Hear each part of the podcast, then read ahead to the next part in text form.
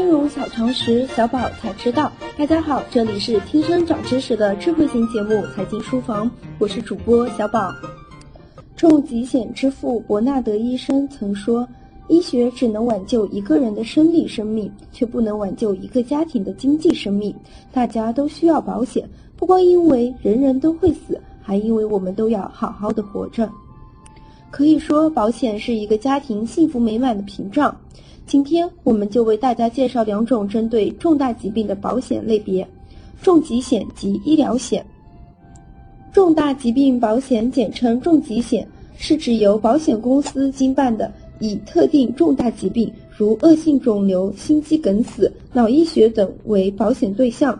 当被保人患有上述疾病时，由保险公司对所花医疗费用给予适当补偿的商业保险行为。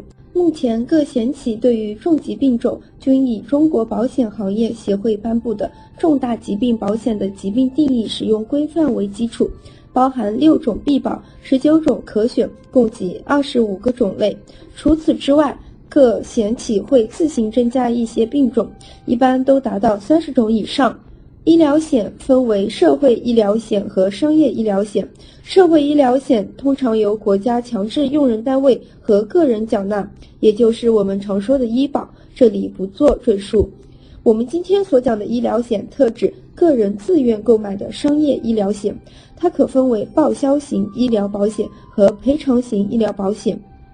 报销型医疗保险是指患者在医院里所花的医疗费由保险公司来报销，一般分门诊医疗保险与住院医疗保险。赔偿型医疗保险是指患者明确被医院诊断为患了某种在合同上列明的疾病，由保险公司根据合同约定的金额来给付给患者治疗及护理费用。一般分单项疾病保险与重大疾病保险。上述两类医疗险有相同点，但又有不同点。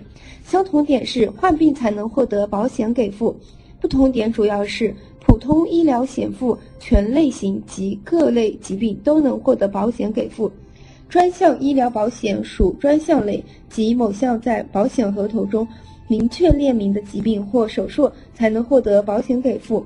保险公司推出的医疗保险。常常会综述上述两大类保险的一部分来组成。我们买保险最主要的目的就是预防重大风险，转移极端条件下无法承受的经济损失。那么，上述这两种保险会如何补偿我们的经济损失呢？第一种，重疾险更偏向于雪中送炭，它具有以下特征：一、确诊即赔，一次性赔付全额。如果你提前配置了重疾险，一旦确诊患有重疾病，及时理赔，顺利的话，等上两周左右就能收到保险公司全额赔付，说是雪中送炭一点也不为过。第二点，赔付金额根据保额而定，可用于治疗，还可做其他补偿。赔付的这笔钱还能用于收入补偿，作为治疗后的康复费用等等，保障更全面。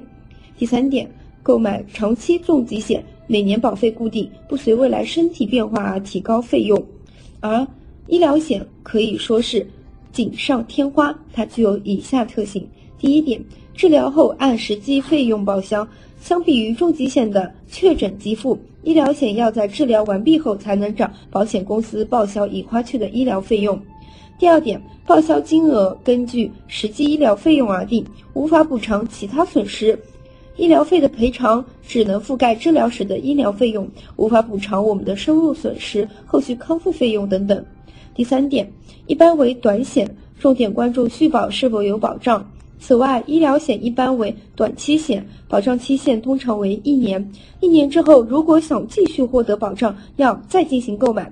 但我们知道，年龄越大越容易生病，续保有问题的医疗险就根本起不到长期保障的作用。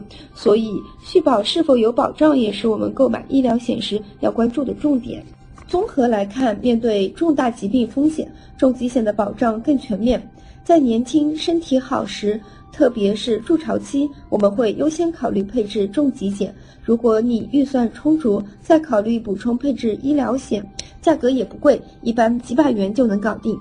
另一方面，重疾险的赔付、医疗险的报销互不影响。你可以用医疗险去解决巨额的医疗费用，用重疾险赔付的钱更多的补偿康复期费用、收入上的损失等等。